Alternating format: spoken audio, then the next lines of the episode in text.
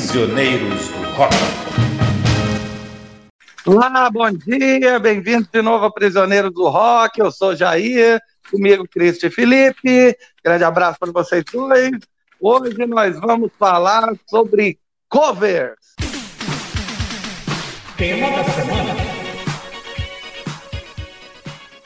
Basicamente, covers, Covers. que são melhores que os originais.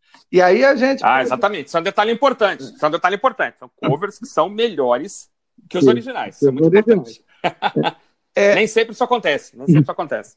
Eu criei um conceito aqui para mim. Para falar que algo é melhor que o original, a gente tem que entender que o cover vira a versão definitiva da música. Um exemplo, né, para ficar claro do que eu estou falando. A, a Sinéad O'Connor gravou Nothing Compares to You, que é uma música do É Prince. verdade. É, se só existisse a versão do Prince, seria talvez um hit menor.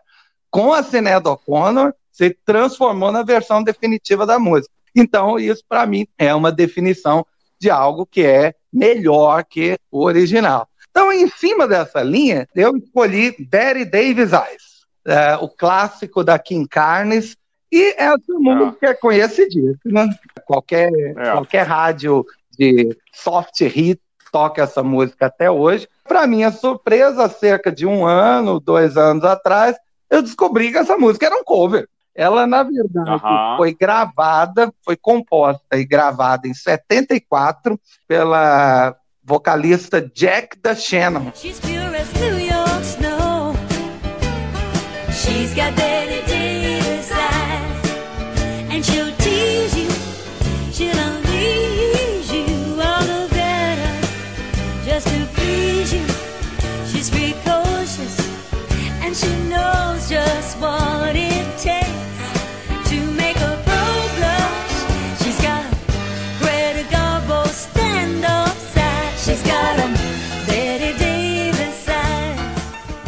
Lá na gravação de 74, ela tem um arranjo meio rhythm and blues, é, e é divertido, é um arranjo mais acústico, é mais tranquilo, mas passou em brancas nuvens. Agora, quando em 1981 a Kim Carnes regravou com um arranjo baseado em sintetizador, a música explodiu. A, a música passou várias semanas em primeiro lugar, vendeu uma barbaridade, cai na minha definição de versões definitivas. Cara, eu gosto bastante da versão da, da Jack the Channel. Eu também conheci faz pouco tempo. Conheci deve ter mais ou menos um ano também. Não sabia que era cover e não conhecia essa cantora.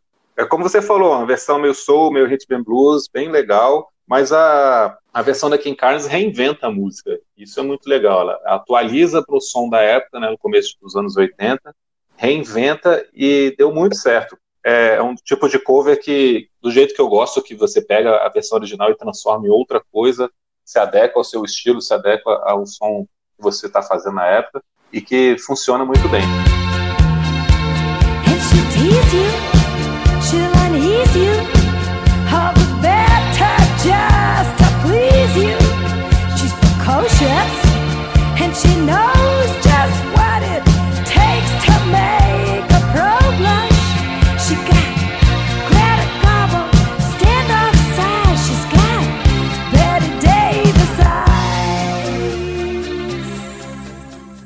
Ah, eu concordo plenamente. É, não, não nada a acrescentar sobre essa, não. Eu concordo plenamente. O que, que você escolheu?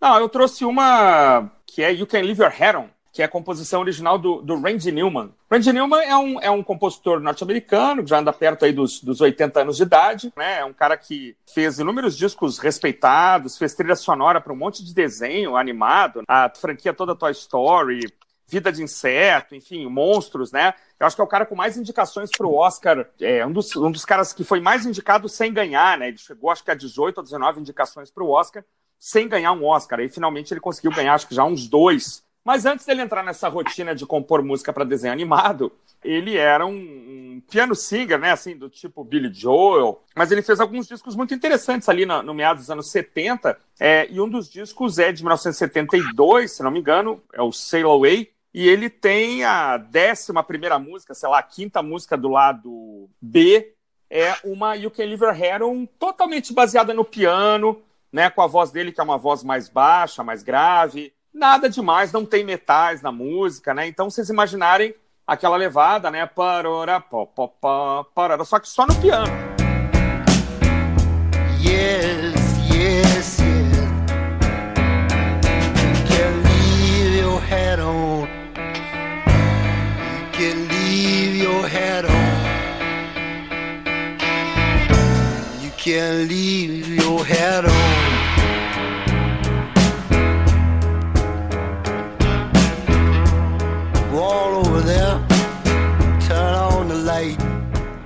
Essa música passou batido, mas ela começou a receber algumas versões na década de 70, de alguns artistas pouco conhecidos e tal, né? Mas assim, ainda não foi a versão definitiva, que é a versão do Joe Cocker, né? Em 1986, ele grava uma versão que é um monstro, né? Um soul é, super é, bem gravado, com metais, né? Que virou trilha sonora, trilha sonora do filme Nove e Meia Semanas de Amor, com a Kim Basinger, e acabou sendo a música do striptease, um striptease que ela faz no filme, uma cena inesquecível para a nossa geração, virou a versão definitiva, sem dúvida nenhuma. Então a minha primeira aqui é, é a gravação de 86 do Joey Cocker para You Can Leave Your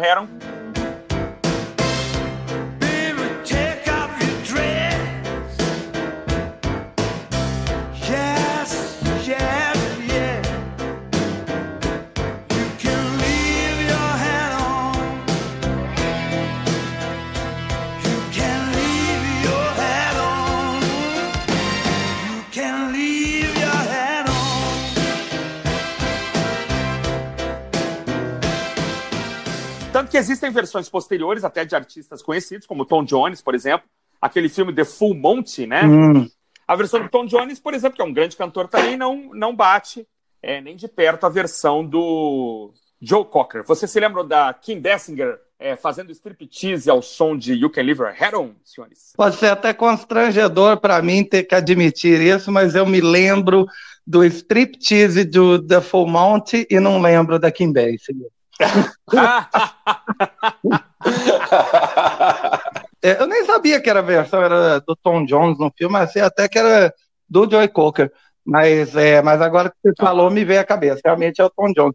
Ah, só para comentar aqui que o Randy Newman com certeza vai ficar para a história por ter feito o Got a Friend on Me, né? não Ah, por ter feito o. Can Live Your Head On. Sem dúvida. E o Joe Cocker merece uma menção honrosa por With a Little Help from My Friends, que ele também reinventa, que se tornou super conhecida, né, dos Beatles. Essa eu acho que não se enquadra num cover melhor que o original, porque eu gosto muito da versão original também. É verdade. Mas é um outro exemplo de música que ele reinventou bem no estilo dele, que ficou muito famosa e que é muito legal, né? Eu escolhi uma música chamada Do You Wanna Dance, que foi gravada em 58 por um cantor de soul e rhythm and blues chamado Bob Freeman. Ele gravou, ele não tinha nem 18 anos ainda quando ele gravou essa música. Depois ele fez algumas outras coisas que tiveram um certo sucesso, mas essa música ficou mais marcada mesmo. Yeah,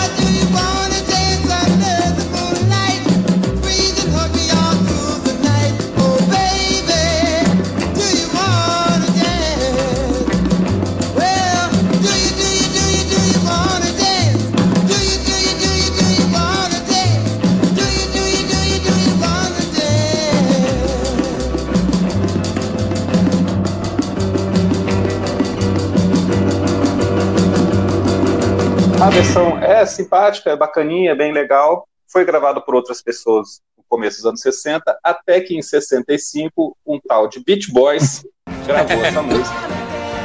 Um outro arranjo acelerou a música, colocou toda aquela voz maravilhosa que eles tinham, aqueles arranjos vocais maravilhosos que faziam, transformou numa música completamente diferente, ficou muito mais conhecida.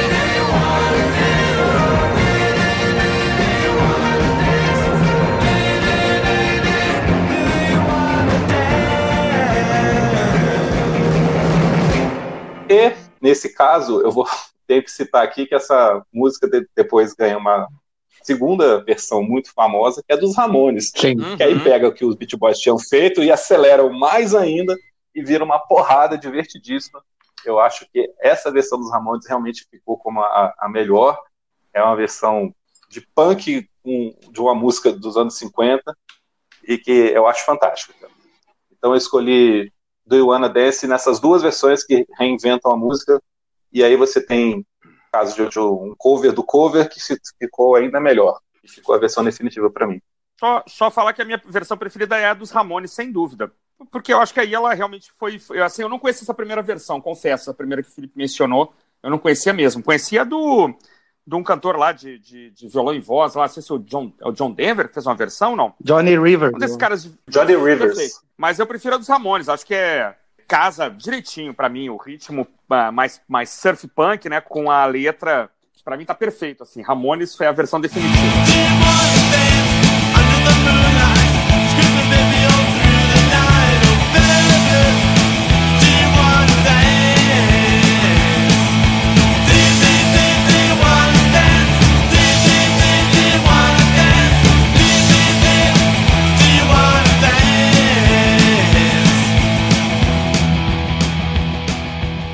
Então, é, Do You Wanna Dance entra é, em uma outra categoria do que eu chamo de covers melhores que os originais, que é quando o cover é intercambiável com o original, onde até é Hum. realmente difícil você dizer ah, qual é a versão definitiva da música. Como exemplo, eu escolhi uma também que tem três versões, que chama You Keep Me Hanging On. É, essa música é, foi um hit com a Supremes, lá em 1966, chegou ao primeiro lugar. Ela tem aquele clássico som né, da Supremes, assim, swingadinho, né, a voz feminina bem destacada na mixagem, bom de dançar, bom de se divertir, aquele som Motown mesmo, né, do, dos anos 60.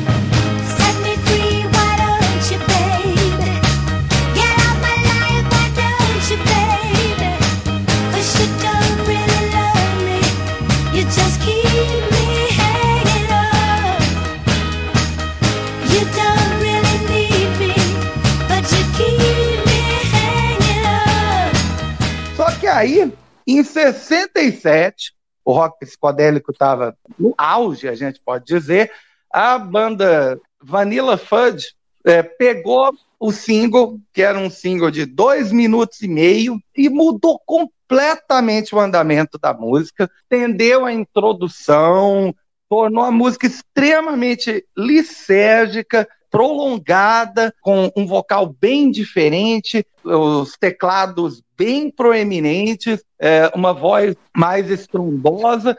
A música fez, não vou dizer um sucesso igual, mas chegou no top 10 da parada americana. Eu me lembrei dessa versão quando eu reassisti Once Upon a Time in Hollywood, né, o filme do Tarantino, que se passa lá nos anos 60, e ele escolhe é, essa música para um dos momentos cruciais do filme, né, sem spoilers. né. Se tivesse tido só essas duas versões, para mim já estava excelente, já seria difícil dizer qual, qual é melhor. Mas em 86, ela teve uma terceira regravação, chegou novamente ao primeiro lugar é, na parada americana de singles, algo que é relativamente raro, que é, é uma versão bem anos 80, bem energética da música, com muito sintetizador, gravada pela artista britânica Kim Wilde, com aqueles típicos clipes dos anos 80, muito azul, muita fumaça, Clipe dos anos 80, né? Definiu muito azul, muito fumaça. e a música ela é violentamente atualizada ali para os anos 80 e fez um sucesso incrível também. Eu acho a do Vanilla Fudge a melhor, é que é a ideia de Uhum. transformar algo extremamente pop em algo bem mais complexo em termos de texturas musicais e continuar muito bom. Cara, essa realmente é difícil, viu? Dizer qual é melhor. Eu gosto muito da versão do Supremes. Eu acho ela muito legal. E a versão do Vanilla Fudge realmente é outra música. Eu lembro dessa cena do filme, realmente ficou, ficou muito bem, né? Casou muito bem com o filme. Mas eu não sei se a versão da Kim Wilde chega perto dessas duas, não. Eu acho que fica um pouquinho abaixo.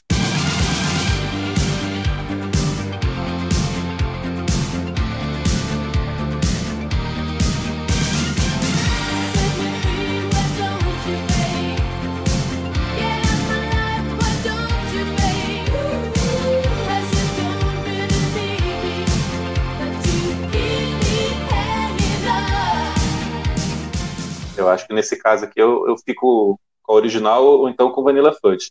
Apesar de eu gostar também dessa versão daqui Wild. É bem legal, como você falou, é bem anos 80 mesmo, né? Mas eu não sei qual é melhor não. E você, Cara, eu, esse, eu não lembro dessa versão da, da Kim Wild, mas eu tenho esse disco do Vanilla Fudge, né? Esse disco do Vanilla Fudge é muito interessante, que ele é um disco só de covers, né? Então eles tocam Ticket to Ride, eles tocam Eleanor Rigby, sempre, sempre nessa pegada de mudar um pouco, assim, É os verdade. arranjos e tal, né? E é a gravação pela qual, assim, é, sobretudo o Keep Hanging On, é a gravação pela qual o Vanilla Fudge ficou conhecido até hoje. Mas eu, eu acho, eu adoro, assim, esse som da, do, do- da Motown, adoro esse som da Supremes, acho que eu vou votar com o Felipe. Eu ficaria com o original ou com a versão do Vanilla Fudge.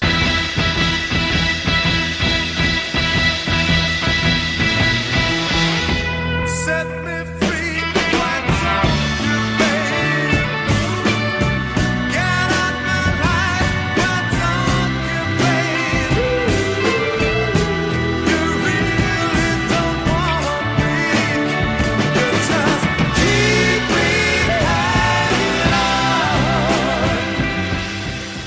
Então segue aí, continua aí com a sua A minha segunda. segunda é a- o primeiro compacto de, da cantora é, Cyndi Lauper, é, chamado Girls Just Want to Have Fun, lançado em 1983. Eu descobri há uns 5 ou 6 anos atrás que é um cover de um cara chamado Robert Hazard, ou Robert Hazard. É, e simplesmente eu não, não conhecia, fui escutar, e a versão do Hazard é um rockzinho despretensioso. É um cara que nunca chegou a fazer é, muito sucesso ali fora da sua área, né? E a Cyndi Lauper transforma isso num, num hino feminista, né? Um videoclipe engraçadíssimo, né? Que fazia um, tinha uma alta rotatividade nos programas de videoclipe na época, mesmo antes da MTV. Pra mim, a Cyndi Lauper e o produtor ali transformaram isso num, num monstrinho pop, né? Pra mim é muito superior ao original, assim, não tem condição de você considerar é, o original, é, ah, embora seja uma boa ideia, né? A monstruosidade que a, que a, que a Cindy fez com o seu produtor é, fechou, né? Pra mim, a versão eh, definitiva. Não sei se tem outras versões dessa música, mas essa pra mim é, a- é a melhor, assim, disparado, disparado mesmo.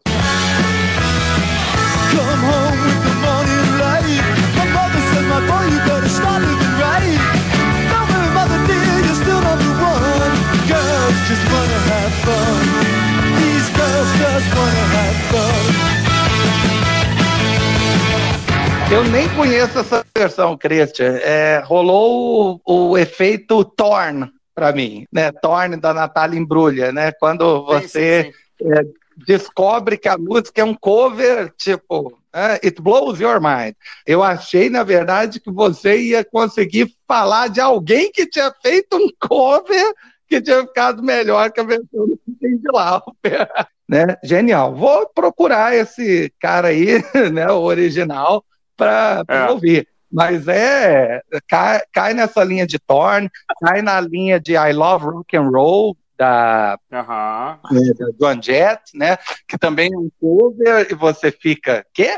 É, eu acho legal a versão do Robert Hazard, eu não acho ruim, não. Eu acho a música simpática. Lógico que não, tá, não tem como comparar com o que a Cyndi Uhum. Lauper fez depois. Ela se apropriou da música, transformou em outra coisa. Inclusive, esse site que eu estava comentando, Second Hand Songs, ele tem pequenos comentários sobre a- as versões, né? Ah, E ele coloca aqui, ele chama a original como obscura e depois cita a Cyndi Lauper dizendo cover mais famosa que original.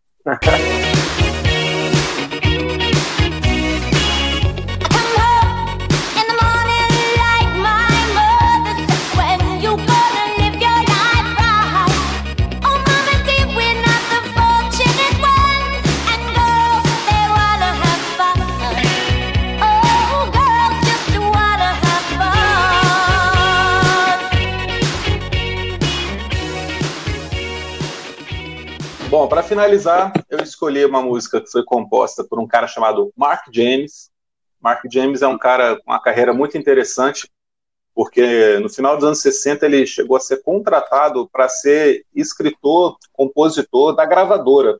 Ele era um hitmaker da gravadora, de gravadoras de Memphis. ó, E lá ele fez, entre outras, uma música chamada Hook on a Uhum. Feeling, que ficou muito famosa recentemente no filme Guardiões da Galáxia. Bah. Ele fez também uma outra música que todo mundo conhece, que é Always on My Mind, Uhum. gravada pelo garoto Elvis Presley e pelo Pet Shop Boys. Mas a música que eu escolhi dele é Suspicious Mind. Ele compôs Suspicious Minds em 68, chegou a cantar, a gravar a versão dele, mas deu pro Elvis Presley.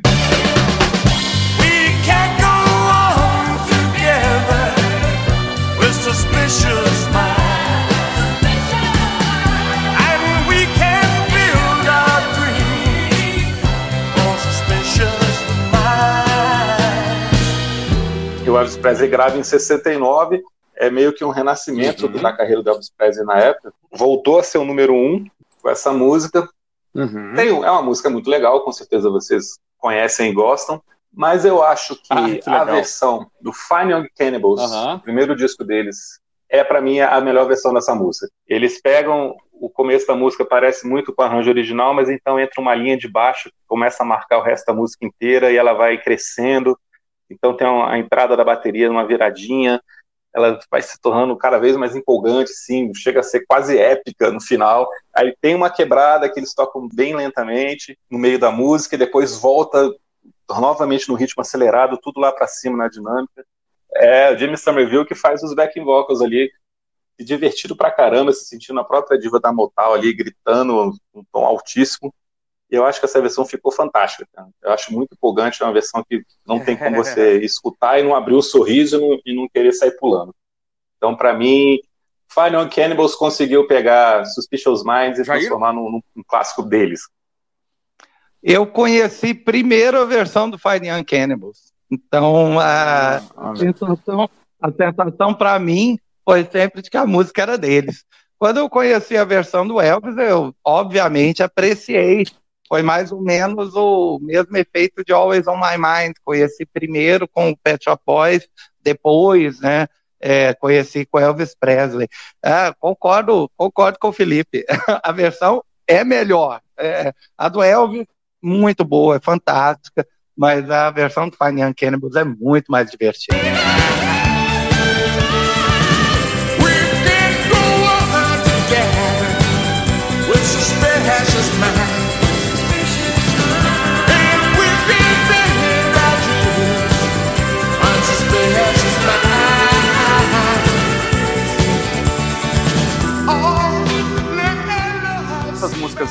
Que o Elvis gravou, eu escutei primeiro, né, com ele e depois essas versões. E quando apareceu Fine Cannabis, eu lembro de falar assim, pô, legal, os caras fizeram um negócio legal. Mas eu lembro que o meu, a minha versão gravada, né, e cravada na mente era do Elvis, que é bem, muito bem tocada, né, uma bateriazinha com escovinha, um violãozinho bem tocado também. Dificuldade aqui, dificuldade. Depois vira um monstro, né, lógico, vira uma coisa enorme. É, o Elvis ainda cantando muito bem. Mas eu gosto muito do and Cannibals, cara. Gosto muito dessa versão também. É, hum, muito difícil, cara. Eu, eu vou tender a, a ficar com a. Eu vou tender, sério, a ficar com a do Elvis como a melhor e o and Cannibals em segundo lugar, assim, muito próximo ali por, por aquelas distinções de escola de samba, assim, 9.9 e 10, entendeu? Ali ganhou por causa da comissão de frente ali. Então é isso, meus amigos. Obrigado por gravar com vocês mais uma vez. Até a a próxima. aí, até um abraço.